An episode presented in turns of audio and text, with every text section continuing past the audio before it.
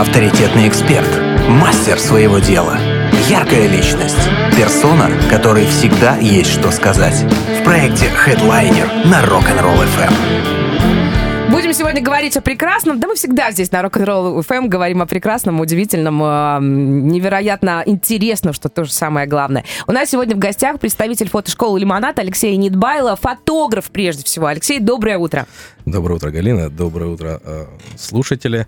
Э, вы знаете, я э, давно не был на радио, и сейчас услышал в наушниках ваш голос, и он более прекрасен даже в наушниках. Я не знаю, можно это А, через наушники по-другому слушается, да? Да, абсолютно. Ой, спасибо. Мы обычно всегда радиоведущие говорим, боже мой, столько лет работаю на радио, но у меня такой мерзкий голос. Я до сих пор не могу привыкнуть к нему, ну, в смысле, к своему собственному. Спасибо большое, это действительно комплимент. Вы тоже очень классно звучите. Вот сразу чувствуете человек, который работает с микрофоном. Мы с вами это выяснили уже вне эфира. Вы ведете в том числе и мероприятия всякие различные. Да, это на самом деле да, давняя история. Изначально у нас а, в 2005 году появилась э, игра такая «Ночная дозор». Ну, возможно, многие даже не то что слышали, а участвовали, потому что за а, уже, наверное, 18 лет а в Краснодаре, я так посчитал, более 10 тысяч участников прошло через нашу игру. Вау! Вы а, целое воспитание, э, целое поколение воспитали уже. Настолько мы поколение воспитали, что за это время успели люди и пожениться, и детей родить, и дети уже пришли к нам играть. Вау! Здорово. То есть это э, история в долгую. Я надеюсь, что э, Дозор будет э, жить, наверное, много-много лет и будет несколько поколений. Ну и э, с 2005 года я играл какое-то время, и так получилось, что меня затянуло в организацию. То есть я хотел попробовать. Я э, очень часто многие проекты сначала участвую, а потом хочу сам попробовать организовать. И в 2006 году э, первую свою собственную игру провел. Э, это был э, это было страшно. Ну, конечно, первый раз. Это всегда волнительно очень. Очень э, было страшно услышать отзывы на самом деле. Но э, после того, как я их услышал, что людям понравилось, и я понял, что это та самая вещь, которой я в тот момент хотел заниматься. И вот с 2006 года э, проводил игры. В какой-то момент э, первое корпоративное мероприятие заказали. Это тоже был страх, потому что как так? Игра, которую я делал для массовой истории, нужно адаптировать под э, персонального зрителя, да, под персональную аудиторию. Первый раз взял микрофон в руки. Это был страх, конечно. Э, это вот как раз то, что вы сказали, да, свой голос, который э, ты слышишь в голове и слышишь потом на записи, это абсолютно разные вещи. Но справился с волнением и пошли корпоративные мероприятия. Соответственно, опыт микрофона был все нарастал да нарастал. Э, приглашали и на радио, приглашали, брали интервью на телевидении. Вот конец 2009-2010 годов как раз это самый такой расцвет, когда э, город на самом деле много слышал о дозоре. И в какой-то момент э, ко мне пришла команда, команда Астроклуб называлась. Это люди, которые все ездили на Opel Astra. У нас да, игра автомобильная была. Соответственно, мы какие-то автоклубы искали, ребята услышали о нас, собрались, а, на Opel Астрах приехали, то есть у нас приезжает команда, там 6 опелей одинаковых. Ну, мы Красиво. Так, да, сначала так посмотрели. Я на ВАЗ-2106 подъезжаю такой модный э, к ребятам. А ребята тоже втянулись в нашу игру, одну, вторую, третью, четвертую, и как-то так получилось, что с ребятами сдружились. То есть мы какие-то совместные мероприятия э, проводили, э, отдыхали вместе. У них было э, Святой день пятница, когда они собирались, обсуждали какие-то интересные Как это истории. называется, Святой день пятницы? Я запомню, очень классное определение. Если у вас это еще не так... Да так, конечно, у всех так, все ждут У всех пятница, да. Да. А, и с одним э, из этих ребят мы настолько сдружились, что э, стали какие-то общие дела проводить. И я узнал, что он занимается фотографией, увлекается фотографией. Ну, первая мысль — научи меня фотографировать. Угу. Он говорит, ну тебе нужна камера. А у меня было дикое желание, вот как раз когда начинались вот эти корпоративные мероприятия, э, дикое желание э, поработать в ночном клубе. Мы дозор проводили э, ночью, а награждение проводили через день в ночном клубе. А, так как э, еще все-таки неуверенность была в ведущем. а, ну, Меня бы, наверное, не взяли. А тут еще такая история, что товарищ занимается фотографией. Было очень интересно взять камеру в руки. И я решил фотографировать а, в ночных клубах. Вот такое дикое желание. А, Ну, наверное, это было две вещи. Это вот мое желание. И второе, это, наверное, та внутренняя неуверенность, которая позволяла бы мне наладить контакт с людьми. Потому что через камеру это все-таки гораздо проще Да. делать. То Такой есть- очень хороший э, ход. очень хороший ход, ты подходишь, вроде как сфотографировать, но можно и познакомиться в этот момент. А, и пришел какой-то момент, когда э, товарищ говорит, вот у меня достаточно опыта, а давай-ка мы этот опыт будем передавать. Я говорю, хорошо, каким образом? Давайте сделаем школу фотографии. Сначала научим нескольких людей. И в 2009 году э, он открывает школу фотографии. э, я присоединяюсь, ну, наверное, на роли больше помощника, потому что я еще не был уверен э, в своих силах в этот момент.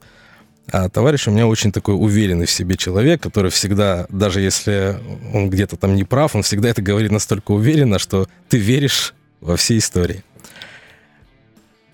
И первая группа у нас была в 2009 году. Это было на самом деле очень романтично, потому что мы занятия э, проводили в кафе. То есть мы обучали, там у нас было несколько человек в группе. Э, а практически занятия мы искали там крышу домов. Мы Во, проводили на красиво. крышах занятия. Прям очень необычно. Да, то есть на самом деле в то время э, ну, школы фотографии, наверное, в Краснодаре, если и были, то это были какие-то местечковые курсы, которые небольших там фотографов. А, то есть профессионально этим не занимался, наверное, никто. Э, Очень долгое время думали, как э, правильно назвать. Ну, естественно, перед открытием нужно было назвать. И перебирали много вариантов, связанных именно с фотографией, там, школа такой-то фотографии, школа такой-то фотографии. А, Была даже такая сумасшедшая идея назвать школу фотографий «Папа и КамАЗ». Прикольно. Ну, потому что у моего папы был КамАЗ. Ну, к сожалению, или Нейминг счастью, это вообще да. такая очень суровая история. Нужно правильно назвать э, свое дело, чтобы потом все хорошо пошло, и чтобы это запоминалось. Э, Целое искусство. Вот мы, мы собрались, нас э, в тот момент еще было трое, э, у нас еще была замечательная девушка, она сейчас э, успешно работает психиатром. До А, чего у человека довели своими фотографиями и ночным дозором? Я шучу. То есть вот представляете, собрались я, человек, который занимается э, организацией дозора, а, Фотограф Давай, профессиональный. Да, фо- фотограф, ну, он был на тот, на тот момент не профессиональным фотографом, а был профессиональным электриком. То есть он, О, даже так. да, у него была э, фирма, которая занималась э, освещением, делала, э, может быть, там на Красной площади там какие-то объекты достаточно большие делала. То есть у него хобби было, это все-таки фотография.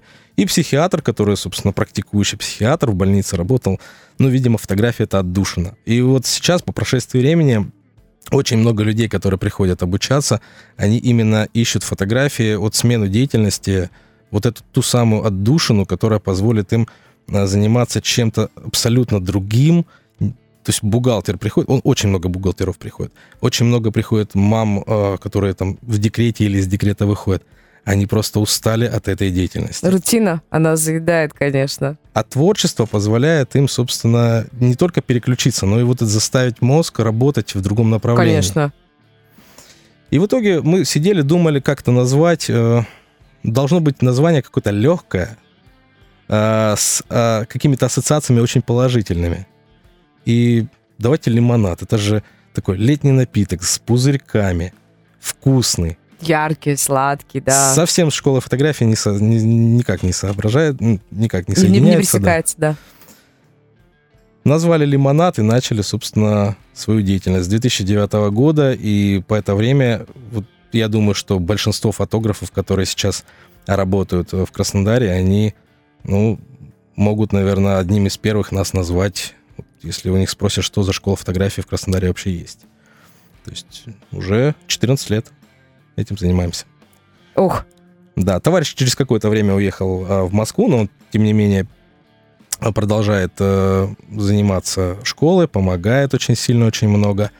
А, скажем так, иногда, когда я расслабляюсь, он а, пинает, наверное, меня, потому что, ну, всякая история, ну, знаете, все люди, они говорят о том, что да, мы работаем, мы активны, но лень, лень побеждает. И вот у меня есть э, тот самый драйвер, который позволяет мне постоянно развиваться, что-то делать. И, если честно, я, конечно, очень сильно ему благодарен, потому что без него не было бы того, что сейчас у нас есть. А этой школы точно без него бы не было. И, наверное, тех знаний, тех умений, которые у меня сейчас есть, их тоже не было бы. Удивительная какая история, да, сколько, э, какая череда событий, и мы с вами вне эфира говорили, сколько потом уже, э, и нас с вами в том числе, да, связывает, что один пришел в гости к другому, познакомился с третьим, оказалось, еще есть там и общие знакомые, и, и вообще, и, и, и много где кто пересекается. Удивительная вообще, в принципе, штука жизнь, я вот о чем. У нас э, в 2016 году э, пришел э, учиться студент. Э, достаточно взрослый мужчина, серьезный. Э, когда у него спросили, зачем тебе это, он говорит, ну, у меня организация, она занимается природой, да, то есть ездит заповедники, там, а, отслеживают э, там популяцию леопардов, и мне нужно это фотографировать, фотографировать красиво. И вот он пришел, а, отучился, и как-то так получилось, что это еще одно знакомство, которое э, меня привело к тому, что буквально в июне этого года мы с этим товарищем, с Вячеславом, сделали еще там с одним другим его уже товарищам сделали проект э, квизы. Э, Pub quiz, да, Brain Jack, который у вас был в эфире. А, собственно, благодаря нему, ему мы познакомились с вами, и я сейчас сижу здесь. Вот, Вячеславу Морозу передадим большой привет. Обязательно Вячеславу. Вячеслав, если слушает, привет. Прервемся ненадолго. У нас сегодня в гостях фотограф, представитель фотошколы «Лимонад» Алексей Нидбайло. Я бы еще добавила. А, фотограф, организатор мероприятий, организатор квизов, организатор э, квестов. Ночной дозор квест э, считается? Или как-то по-другому да. у него какая-то друг... квест, Это да? городской квест. Угу. Организатор городского квеста «Ночной дозор». И я уверена, что мы сейчас в процессе разговора еще другие увлечения Алексея обязательно нащупаем и о них тоже поговорим. Если вдруг есть у вас вопросы, плюс 7 3 девятки 6 3 1 3 девятки номер для ваших сообщений в наших мессенджерах, WhatsApp и Телеграме. Хедлайнер на Rock'n'Roll FM. Сегодня у нас в гостях фотограф, представитель фотошколы «Лимонад», а также организатор классных мероприятий, квизов и квестов Алексей Нидбайло. Алексей, а, вы фотографируете, ну, получается, где-то плюс-минус 2009 года, даже немножко пораньше. Да, это было в 2008 году, наверное, первая съемка, и это были, были тренировки, наверное, все-таки э, больше для себя, то есть мы брали э, знакомых э, мальчиков и девочек и пытались что-то сделать. И потом, когда получилась такая история, что можно было снимать в ночном клубе, очень много там научился, просто подсматривать за другими. Вот, я об этом хотела спросить. Оно же отличается очень сильно э, освещение, техника, потом сами люди. Там одно дело, когда фотографируешь человека в студии, а совершенно другое дело поймать человека в движении в клубе. На самом деле фотографии я бы, наверное, так сходу назвал бы больше 20 разных, может, 30 разных направлений. И э, не бывает профессионала во всем. То есть э, есть люди, которые занимаются там кто-то едой, кто-то студийной съемкой, кто-то репортажной фотографией. И вот, э, вот эта история про ночные клубы, там самая большая проблема в чем? Недостаток освещения. Да, да. Нужно специальное оборудование. И все началось с того, что э, я просто посмотрел, что у коллег. Mm. Что у ребят и что мне нужно купить, да. На то время малой крови обошлись. Это нужна была только вспышка к камере, которая уже была. И мы постепенно какие-то новые фишки э, внедряли э, в плане оборудования. То есть, если тебе нужно дополнительное освещение, можно покупать э, специальные такие названия, называются штуки, софтбоксы, смягчители света.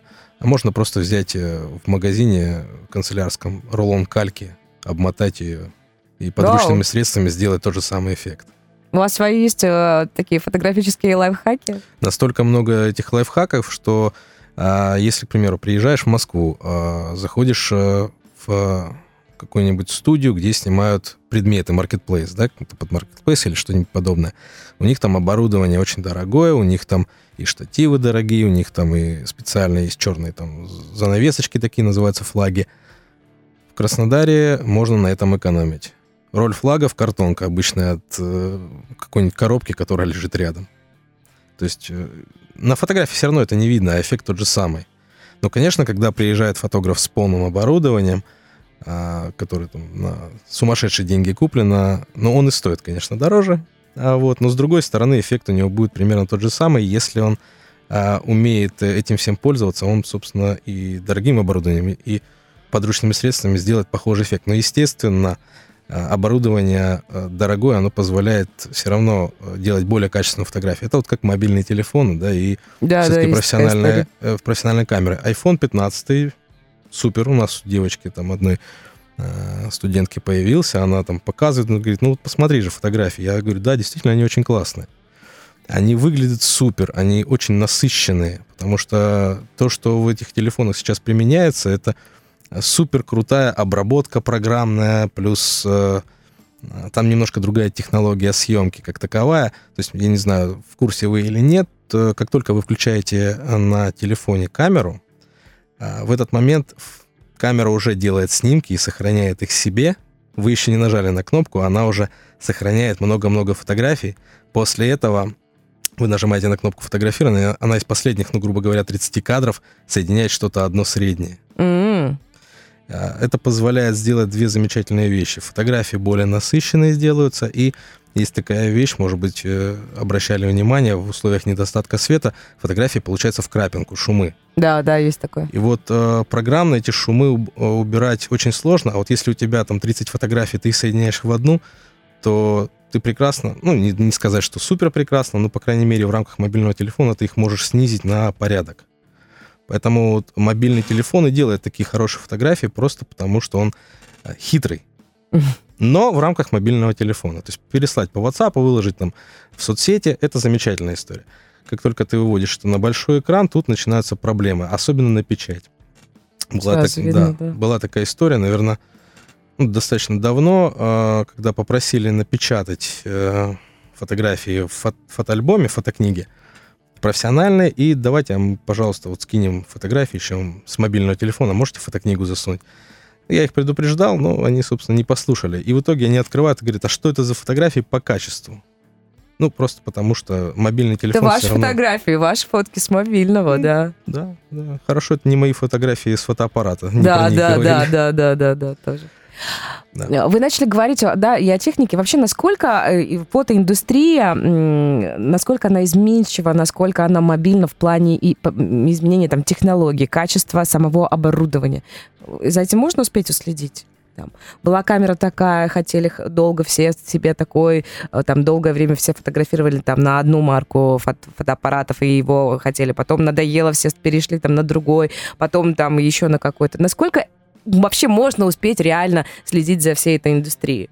Ну, вы знаете, Насколько это интересно вам? Фотографии э, как таковой, в принципе, около 200 лет, на самом деле. То есть первая фотография, э, это был вид из окна, э, когда снимок был сделан на специальную пластину, покрытую там тонким слоем, ну, грубо говоря, битума, это вот асфальт. Ну, вы же в курсе, что асфальт свеженький, красивенький, черненький, а через время он... Конечно, конечно. Выгорает, да, да, как да. минимум, на солнце. И вот э, примерно тот же самый эффект был использован в первой фотографии. То есть э, какая-то часть э, этой пластинки выгорела, какая-то нет, и получился вид из окна.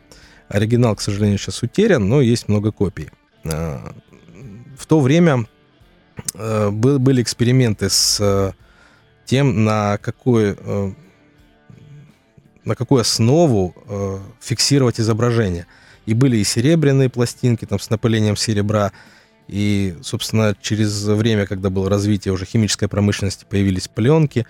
Э, и вот это все в рамках 200 лет. И где-то в 80-х годах, наверное, массовое использование цифры началось. Там кодек первый, по-моему, если не ошибаюсь самую массовость как раз вот 20 лет прошло с 80-х годов, и самая массовость пошла фирма Canon э, Nikon начали выпускать зеркальные фотоаппараты. Мастодонты, вот вот. да. Они мастодонты просто потому, что они на волне а. были. Ну, вы помните, наверное, полароиды. Конечно. Это было Это был история вау. вау. Все хотели полароиды. Да вот буквально несколько лет назад опять на них пошла мода. Э, все стали покупать срочно там на каких-то распродажах, ярмарках, э, захламленных там э, складах старые полароиды. Но потом это прошло. У полароидов, вообще у фирмы Polaroid было две проблемы. Первая проблема это то, что у них э, кассеты э, вместе с аккумулятором шли. То есть сама э, коробочка, она, собственно, была без аккумуляторов. Ты вставляешь кассету, в ней, там, если не не ошибаюсь, по-моему, 8 слайдов было, и аккумулятор, который вот эти вот готовые снимки выдает в итоге. А, и вот стоимость этих кассет была ну, достаточно большой. У тебя один, один снимок обходился настолько дорого, что ну, сейчас, сейчас точно экономически не оправдано. Но думали же, что фотографировать. Да. А? Да, потому что 8 кадров, у тебя права на ошибку нет. Нет вообще никакого, да. 36 кадров, помните, да, эта история. Я когда-то приехал э, с похода, в, школе, в школе был поход, мне мама дала фотоаппарат, дала пленку, и я ходил, фотографировал каньон со всех сторон. А, приехал, проявили пленку, и мама меня расстроилась, потому что 36 кадров было природы, ни одного меня. А пленка, собственно, стоила достаточно дорого, да, все да, равно, да. в любом случае. А, с тех моментов, э, примерно с того времени, я понял, что все-таки нужно больше думать о фотографии, а, больше думать о том, что снимаешь, потому что права на ошибку нету. Сейчас цифра прощает все. Кроме одного, да, в телефонах память заканчивается достаточно быстро. Да, есть такое дело. Вот. А иногда а, у меня даже есть такой, такой прием а, с ребятами, когда снимаем. Я говорю, вот возьмите у вас а, флешка 2 гигабайта, больше кадров не будет. А 2 гигабайта, ну, по современным меркам, ну, пусть это будет 100 фотографий, да, где-то так. То есть какое-то ограничение задаю специально, и в итоге ты должен выдать результат за вот это ограничение. То есть эта история такая, что нужно думать о фотографии. А объем памяти позволяет нам не думать, снимать. У мамы смотришь телефон, у нее 10 кадров одного и того же. Мама, говорю, выбери одно. Угу. Они все хороши. Тут котик э, такой, тут котик такой. Ну, я так утрирую котик, да? Кадр. Ну, да, то есть примерно такая история. Но э, заставляю сейчас всех ребят, которые у нас учатся, думать о том, что ты снимаешь, ты выдаешь результат, и ты э, должен не 50 кадров выдать и выбирать, а 2, 3, 4. И вот пленка в этом, в этом отношении была достаточно э, такой классной тренировкой ума. Согласна. Наверное. Ну, а в 2005 году Canon, э, по-моему, в 2005 году выпустил э, первую такую массовую камеру, зеркалку. Все начали покупать, это просто вот такой бум был. Я имею в виду, что до этого, конечно, уже цифра была. На дискеты, кстати, были, э, были камеры такие у Sony, если не ошибаюсь. Они снимали и записывали кадры на дискеты. Какая же там память у них была? 1,44 мегабайта. Mm. Ну, дискеты, собственно, Там были да. такого размера. По, по, по, туда, по-моему, три фотографии или четыре помещалось. Ну, примерно такая история.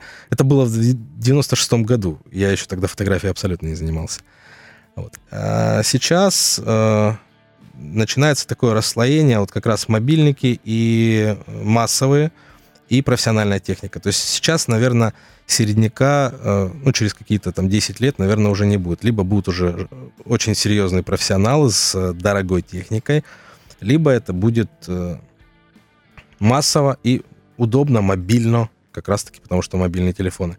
Мобильники, ну, наверное, мыльницы не просто догонят и перегонят. Я имею в виду мыльницы, это те камеры, которые в массовом сейчас сегменте, но в какой-то момент они не перегонят по качеству, но они перегонят по, наверное, удобству, потому да, что да. фотоаппараты, даже если они недорогие, там зеркалки, без зеркалки есть такие э, камеры, они все равно громоздкие, большие. Мобильник всегда под рукой, мобильник всегда в кармане. Маленькая коробочка взял и везде с собой. Самый яркий пример э, ездил, по-моему, в 2014 году путешествие по Кавказу. Слава богу, что я на машине, я взял два рюкзака с двумя камерами. О, это... фотограф-профессионал. Да, общий вес у меня, по-моему, килограмм, наверное, 8 было, двух рюкзаков и двух камер. Да, снимки получились гораздо круче, чем те, которые привез мой брат. Но, тем не менее, если бы это было не на машине, я бы, наверное, все-таки не взял. Вот. Тем более сейчас э, телефоны, я бы, наверное, все на телефон снимал бы. Эх, сам фотограф, да, то есть профессиональная деятельность, профессиональная камера. Вот если это семья какая-то, земля, урожай, то мы снимаем, наверное, все равно все фотографы снимают на мобильнике. Что-то, то, что близко, то, что вот здесь вот и сейчас. А вы часто, кстати, сталкиваетесь э, с тем, когда новые люди узнают о том, что вы фотограф, вот с этим «О, сними меня!» или там «О, расскажи!» Вот с какими-то стереотипными такими историями по отношению к, именно к этой профессии? Ну, Люди пе- еще первое тому, что вы было. фотограф? Пе- А, Первое время было. когда вы только начинали. Да, когда начинал, э, снимал в ночных клубах, и э, какое-то время прошло, наработал клиентуру, снимал индивидуальные съемки, там, свадебную фотографию занимался даже. Ну, Я не знаю, насколько это можно сказать, занимался, но, по крайней мере, снимал. А, И плавно все это надоело, начал снимать э, еду какое-то время, тоже снимал еду. И да, были моменты, когда люди приходили и говорили, о, ты фотограф, сфотографируй меня. Знаете, какая самая простая история? 10 тысяч час. И Ну, так задумался, серьезно. Да, Мгм. ну, это та история, которая заставит либо человека сказать, о, дорого, если человеку недорого, скажет 20 тысяч час, а, либо человек заплатит, э, и ты, скажем так, обменяешь то, что ты не очень-то хотел его и снимать, на приятный бонус в виде денег. Правильно, потому что свое время нужно ценить. Это очень важная история, мне кажется. Ну и профессионализм в том числе. А Профессионализм э, у нас, э, знаете, это штука, которая нарабатывается с годами. Как и репутация, да. как и репутация. Поэтому, когда ты только начинаешь, ты снимаешь, и это, это недорого, да, и ты можешь там А, подумать, что ты такой, ну, ну, я скажу 2000 час, человек, может быть, не согласится, он соглашается, и ты идешь и снимаешь. А когда проходит там время, и ты через какое-то время уже понимаешь, что можно и клиенту отказать. Ну, вот, ну, не нравится, бывает такое. Была когда-то там лет, наверное, 8 назад пара, которая пришла и говорит, нам нужна свадебная съемка, я с ними встретился, я сказал, «Ну, ребят, извините, ну, я вам другого фотографа просто посоветую, я Мгм. на эти даты занят. Ну, то есть как под каким-то предлогом слился. Потому что я понимаю, что люди мне не очень симпатичны. Вот, я об этом тоже хотела спросить. Вы часто говорите «нет» на тем, кто вам не нравится? Сейчас, да. Сейчас, да? Первое время, когда ты только начинаешь заниматься этой профессией, во-первых, у тебя глаза горят, ты берешься за все, а через какое-то время тебе это надоедает. И если ты начинаешь заниматься фотографией, ты, ты бизнесмен в любом случае. Ты Конечно, особенно когда работаешь сам на себя, когда там нет, нет отдельного, кто договаривается, там, какого-то секретаря, не знаю, там, представителя. Как фотог- правило, все всегда Да, сами делают всё. Фотограф это и фотограф, и маркетолог, и индивидуальный предприниматель, и грузчик, который не вышел на работу, забухал, это тоже индивидуальный предприниматель. И это все равно э, не, э, невозможно только фотографией заниматься, если ты хочешь только ей заниматься. Либо ты работаешь э, в будни, там, 5-2, грубо говоря, э, на своей основной работе, на выходных фотографируешь, либо ты уходишь полностью с работы, занимаешься только этим, живешь только этим, а, постоянно обучаешься, не стоишь на месте, потому что как только ты остановился, другие уже тебя обогнали. Поэтому ты должен всем подряд заниматься, ты должен разбираться во всем, быть не только экспертом фотографии, и тогда у тебя это пойдет, известность, и ты можешь ценники поднимать после этого. Когда только начинаешь, там, тысяча, две за час, это да, бесплатно, пожалуйста, снимать. Я сейчас могу все бесплатно снять, э, ну, потому что у меня нет такой острой необходимости прямо вот в этой съемке заработать денег. Да, приятно, да, когда э, коммерческая какая-то съемка будет, это, конечно, нормально, но иногда сейчас уже могу себе позволить для души это делать. Оу. Так, мне безумно интересно, какие фотографии для души у вас э, есть, но об этом мы поговорим буквально через несколько минут, сделаем небольшой перерыв. У нас сегодня в гостях фотограф, представитель фотошколы «Лимонад», а также организатор э, всяческих квестов, интеллектуальных игр и вообще, э, в принципе, организатор классных событий и ведущий мероприятий Алексей Нидбайло. Вот такой прям человек и пароход. Это очень круто. Сегодня говорим о фотографии. Плюс семь, три девятки, шесть, три, один, три девятки. Номер для ваших сообщений. Проект Headliner на Rock'n'Roll FM. Есть вопросы? Спрашивай. 8 3 девятки 6 3 11 3 девятки. Немножко озадачил я нашего гостя. У нас сегодня в гостях Алексей Нидбайло, фотограф, представитель а, фотошколы «Лимонад». Э, Алексей, давайте по-другому вопрос задам. Что вы сейчас любите больше всего фотографировать? Ну, вот самое такое.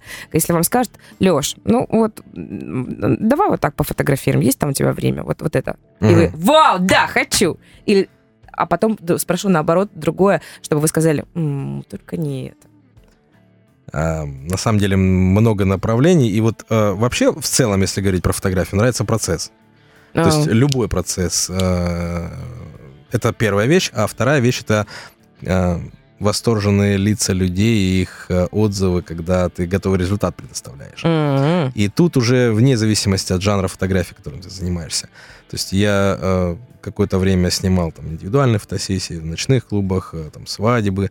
Э, последнее, что я фотографировал, что мне больше всего нравилось, это еда. Это, это та вещь, которая, как говорят, да, фотограф работает за еду. Э, Здесь работаешь за еду и еще и денег платят. То есть ты можешь Вау. поесть после того, ну, большинство блюд ты можешь поесть. На самом деле, конечно, есть секреты, есть э, вещи, которые ты фотографируешь абсолютно не готовыми. М. Э, тоже мясо, которое нельзя доготавливать до конца, иначе ты получишь на фотографии черную корочку, хотя вроде как визуально глазами это нормально. То есть есть э, даже секреты, что ты мясо настолько не дожариваешь, что оно еще с кровью, берешь, ну, грубо говоря, такой паяльник, обычный паяльник, и делаешь на нем сеточку, как от гриля. М. А, Если ты снимаешь там те же бургеры, то ты их э, разрезаешь с помощью э, зубочисток, э, рас- распорочки такие ставишь специальные и фотографируешь, ну, естественно, с другой стороны, чтобы он был пышный, красивый. Вот Вот в чем Сравните. секрет этих классных фото. Да, сравните рекламу известных э, бургерных, да, как, как они на рекламе это представляют, как- и что вы получаете потом на кассе. Это Не всё- такое чуть-чуть, да, другое. Чуть-чуть? Ну, не чуть-чуть, это я так очень, Конкретно. очень т- т- толерантно, да. Конкретно, да. То есть, ну, вдруг- а ты по-другому не передашь вкус. А, то, те же самые борщи или супы, которые ты э, видишь в меню, а, они тоже делаются с хитростью. Любой суп, любой борщ, вся внутренность вну- будет по- скрыта под э, ну, бульоном.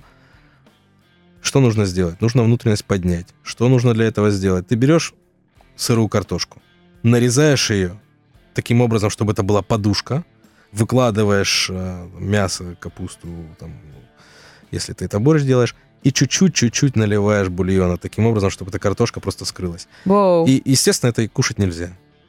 Ну, понятно, куда уже. Да. Мясо для того, чтобы поблестело, ты мажешь маслом. Но если ты это потом покушаешь, ну, тут очередь нужно занимать в известное место. Поэтому э, секретов таких достаточно много, и только фотограф знает, что можно есть, а что нельзя. Вот оно как. А в, когда снимаешь, э, к примеру, для меню, собирается э, не только персонал, но еще и хозяева ресторанов. Ну и персонал может случайно по недомыслию отнести то, что не надо относить на пробу. А, у вас были такие истории, Ну, да? это было давно, Мгм. но была такая история, да. Поэтому самое, наверное, сейчас кайфово, это вот э, еда, она, она как минимум не разговаривает. Как минимум можно, не торопясь ее, покрутить, повертеть, посмотреть. Потому что если людей снимаешь, это всегда вот это вот... а, Нужно общаться, нужно человек Да, психологическая Да, это история. очень важно. И ты э, первое время вообще тратишь на то, чтобы наладить контакт. а потом человек начинает там стесняться перед камерой, да, даже если он не первый раз фотографируется.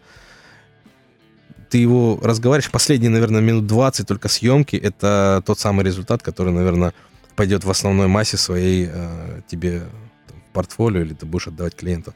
Поэтому люди, э, они хорошие, они замечательные, но фотографировать я их не люблю. М, Вот в чем дело. То, что вот не двигается, самый класс. Последнее время еще э, занимаюсь там предметной съемкой, э, ну, там, всякие коробочки, там, баночки, бутылочки, они тоже не двигаются, не шевелятся, но, правда, их кушать нельзя. Поэтому не Зато так фо- люблю. Зато фото потом получаются а, классные. Вы обрабатываете фотографии? То, чего я очень не люблю делать, но Не любите? приходится. Да. Обработка. э, вообще, по-хорошему, э, фото- фотограф это отдельная история, а ретушер, Мгм. да, тот человек, который обрабатывает фотографии, это другая история. Но не у всех так получается, особенно у тех, кто начинает фотографию. Во-первых, это экономия средств, потому что ты, если берешь там 2000-3000 за час за съемку, то э, еще отдавать ну, 50-70% своего дохода ретушеру, ну, не всегда приятно. Поэтому многие люди экономят и сами пытаются в этом разобраться, научиться. Если честно, я до сих пор э, не умею этого делать круто. Я умею нажать на кнопку, э, там какой-то алгоритм у меня, конечно, есть. Я понимаю, что делать. Мгм. Я знаю, что если мне нужна будет какая-то задача, я, конечно, разберусь с ней. А, Одно время я учился, э, ходил на дополнительные занятия по обработке, но я это не люблю от слова совсем. Мне нравится, когда результат выдаешь максимально приближенный к тому, что тебе нужно. Потом немножечко, естественно, дотягиваешь, потому что обработка, она не про то, чтобы переделать фотографию, она про то, чтобы дотянуть. Мгм. То есть убрать какую-то детальку лишнюю, которая случайно попала в твой кадр, немножечко там кожу почистить, э, сделать насыщеннее фотографию. И, на мой взгляд, самое идеальное это на обработку затратить секунд, наверное, 10-15. А есть люди, которые увлекаются настолько, что то по часу обрабатывают. То есть э, снимки, которые идут э, в журнал, на обложку, там специально обученные люди, которые этим очень долго занимаются, они все равно тратят на это там 20-30 минут, час могут тратить, да, то есть в зависимости от того, что нужно делать. Есть вообще люди, которые от руки рисуют. Ну, я имею в виду, что не на бумаге, а есть специальное устройство, Да, да, я понимаю. Карандаш, который ты перерисовываешь вообще полностью все. Но это художники. Это, это, это Зачем тогда фотографии хочется, мир. да, спросить? Фотография, э, она вообще скоро, э, скажем так, частично на третью ветку поделится. Это нейросети. Все, вот, я хотела тоже об этом спросить. Серьезно, да? То есть это не просто наши с вами там шуточки вне эфира. Ну, может подвинуть, Это да? будет. Будет. Это, это наше будущее в любом случае, потому что э, нейросеть выдает э, результат пока еще корявый, вопросов нет, но вопрос времени. Научиться. научится настолько, что ты можешь генерировать изображение практически любое, которое тебе нужно. Это, наверное, можно сравнить с фильмами, когда э, в 80-е годы фильмы снимали, декорации строили, там тот же «Титаник», когда Да, снимали да, да, 94 я год. понимаю, это о вы, чем вы вы. видели, да, бэк- бэкграунд, который был. Это, это действительно, они в воде, они э, модель «Титаника» построили. Сейчас проще всего зеленый фон, хромакей, все. все нарисовать. Ну, если у тебя, конечно, есть бюджет, это все еще дорого. То есть это, это дорогая работа. Вот. Поэтому нейросети в любом случае, э, ну, если не вытеснят, то займут какое-то место, ну, это мое мнение, это понятно, что сейчас многие могут э, подумать, да нет, еще рано. Ну, еще Как же точно рано. человеческая душа, да, должна же она остаться в снимках. Я очень часто сейчас встречаю снимки, которые готовятся нейросетью, и они великолепны, мне нравятся. Да? Ну, они мне нравятся в качестве обывателя, да, то есть Мгм. ты генерируешь изображение, тебе не нужно чистить кожу у человека, тебе не нужно удалять лишних людей, тебе не нужно насыщенности добавлять. Ты то, что хотел, задал, если правильно запрос. Мгм. Да, сначала нужно его длинно написать, пока Да, да, еще, это тоже очень важно. пока еще длинно. Но вполне такие приемлемые результаты для иллюстраций, для э, пишешь статью какую-нибудь э, в интернете и есть же такое понятие авторское право, да, то есть Конечно. э, просто так нельзя скопировать фотографию с интернета и выставить там у себя на сайте, если ты не подписал, особенно если э, не спросил разрешения у человека, которого ты взял. Нейросеть сгенерировал тебе изображение, пожалуйста, какие тут авторские права, наверное, только у, те, у, той нейросети, но она бесплатная. Ну, есть, конечно, там лицензия соответствующая, но это по факту для обывателя. Она потом не будет писать никуда. Взяли мою фотографию заразы и даже разрешения не спросили.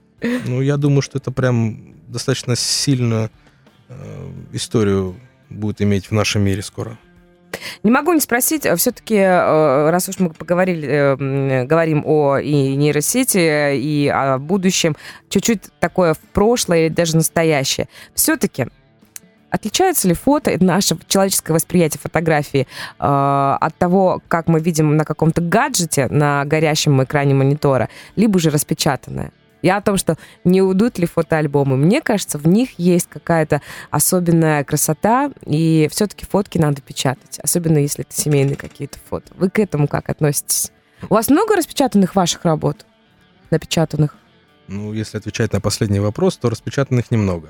На самом деле э, есть какая-то часть. э, ну, э, наверное, распечатанные фотографии проще всего сравнить.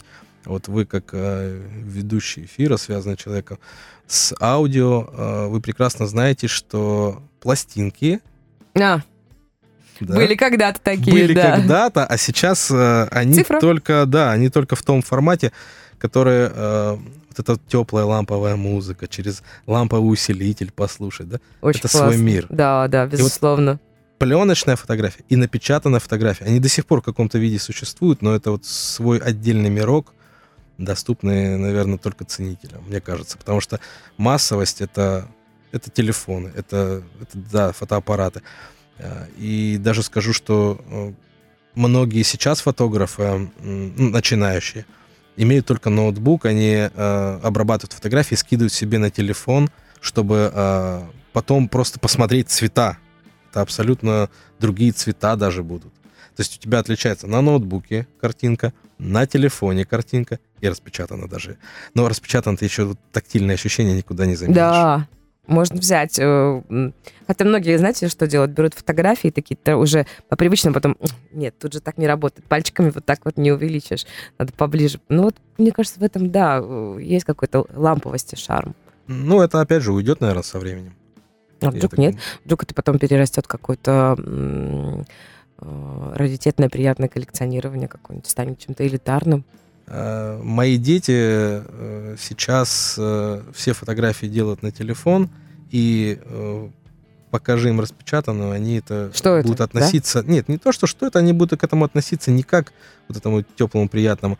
До этого нужно, наверное, дорасти. А. Вот покажите детям сейчас телефон дисковый, когда мы набирали вот это вот. Ну, они такие, да, а, о, а, вау, что, что да, это? покажи да? кассету и карандаш, как этим пользоваться. Да, есть, То есть такое. Вот, а, но, тем не менее, есть настоящие ценители, которые и кассеты слушают до сих пор. Да. Да? Но это определенная группа людей, она очень небольшая, она с каждым, наверное, годом становится все, наверное, меньше. Мне кажется, послушать качественную музыку в качественных наушниках мне даже сейчас будет, наверное, больше по кайфу, чем вот в магнитофоне с пленки. Mm-hmm. Хотя есть, конечно, свой шарм сесть там и слушать на улице. Лето, деревня, и музычку слушаешь. Вот примерно та же самая. То есть, на самом деле, все сферы, они примерно похожи. Музыка, фотография, кулинария. Это э, всегда что-то, какое-то развитие есть, и есть ламповость, э, такая, да, так называемая ламповость, а есть э, современность. И она всегда будет двигать прогресс вперед. Эх, как красиво и здорово. Мы с вами подошли все-таки к таким философским размышлениям о силе фотографии, о силе фотографии как искусства. Но я думаю, что нам это еще на один эфир можно запросто. Легко, можем поговорить в следующий раз уже о других проектах. Вот, а это очень круто. Алексей, спасибо вам огромное за то, что нашли время, за то, что пришли к нам в гости. Спасибо большое за интересный разговор. Вот. Спасибо вам большое за то, что пригласили. Очень было приятно с вами провести этот эфир. Как говорится, будем дружить направлениями, интересами э, и уверена, что еще обязательно встретимся в наших следующих эфирах. Сегодня у нас в гостях фотограф, представитель фотошколы «Лимонад», а также организатор мероприятий, квизов, квестов, человек-пароход Алексей Недбайло. Запись эфира обязательно будет э, доступна в наших соцсетях. Пожалуйста, welcome, подписывайтесь, если еще нет. Ну а проект Headliner продолжим завтра. Headliner на Rock'n'Roll FM.